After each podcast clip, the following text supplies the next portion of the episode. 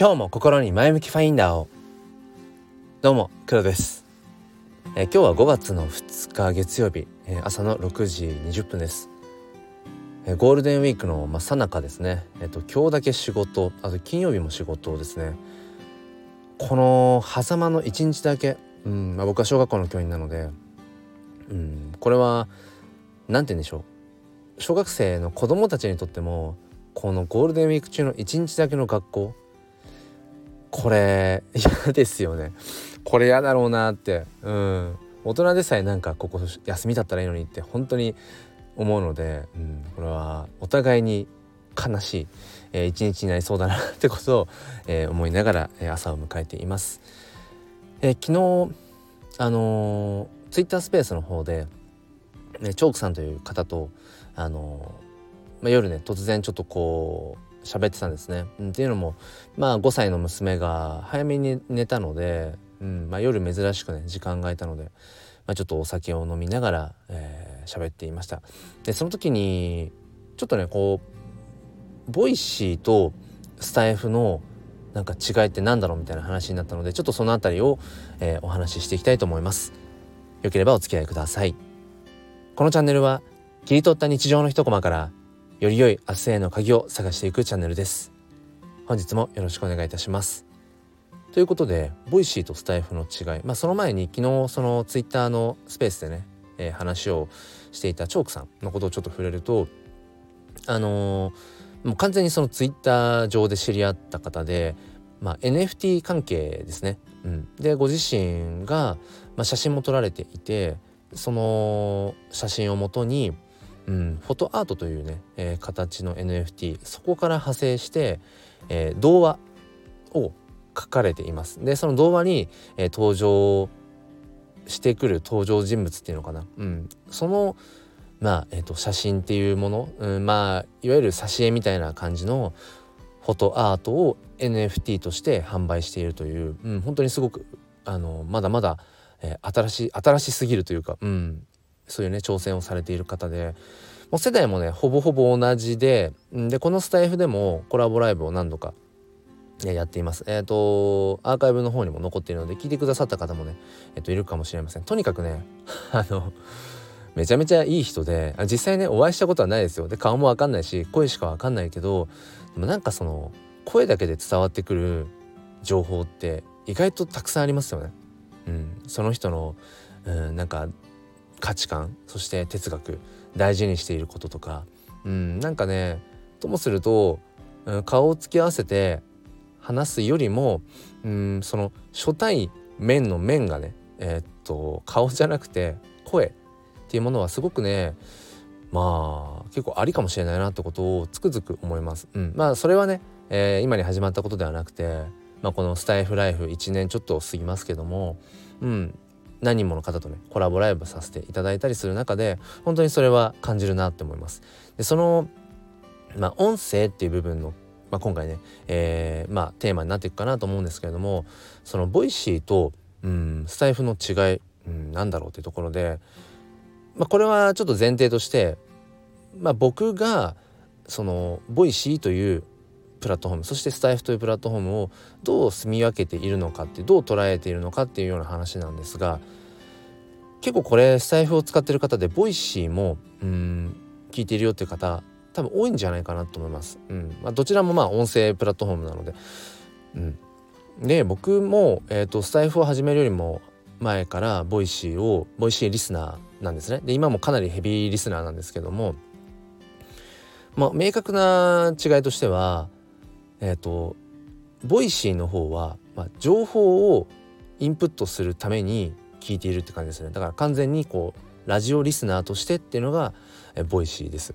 でスタエフの方はどっちかっていうとうんもう完全に自分が発信する場所パーソナリティ側っていうまあ明確に言うとそういう違いですね。ボイシーはリスナーとしての、まあ、ラジオ、ん、でスタエフの方はパーソナリティとしてのまあラジオ。でどちらかというとだからうんそうだな。 Voicyが本当に一方通行で自分がその受け受け止める受け止めるというか、うん、受ける側だとしたらスタエフの方はどちらかというと相互関係もありますよね。うん、だからスタエフを通してコミュニケーション他のパーソナリティさんとコミュニケーションを図っていくっていう。だからもう完全にボイシーはラジオっていう感じだけどスタエフの方は何て言うんですかね。そのまさにその音声 SNS っていうのかな？音声を通して他の方とコミュニケーションをとっていく、うん、そこにもまたその何て言うのかな？価値があるっていうそんなところですね。でねえー、っとこれ自分自身でも、うん、客観的に見て面白いなと思うことがあって、えー、その音声を聞く時の倍速ってあるじゃないですか。うん、でボイシーは僕基本的に1.5倍で聞くんですね。で1.5倍で速いかなという方は1.2倍に落としたりとかで1.5倍でいやもうちょっといけるなっていう人は、えっと、2倍で聞いていたりします。うん、だけどスタイフは僕ね倍速にしないんですよね基本的に。うん、スタイフのパーソナリティさんの配信を聞くときは基本的にもう等倍速だから元の倍速ですね。元の倍速でなんだ？違うな。えっ、とだから早くしないってことです。うん。それ自分でなんかある時からなんでそういう風そうなんだろうなって思っていて、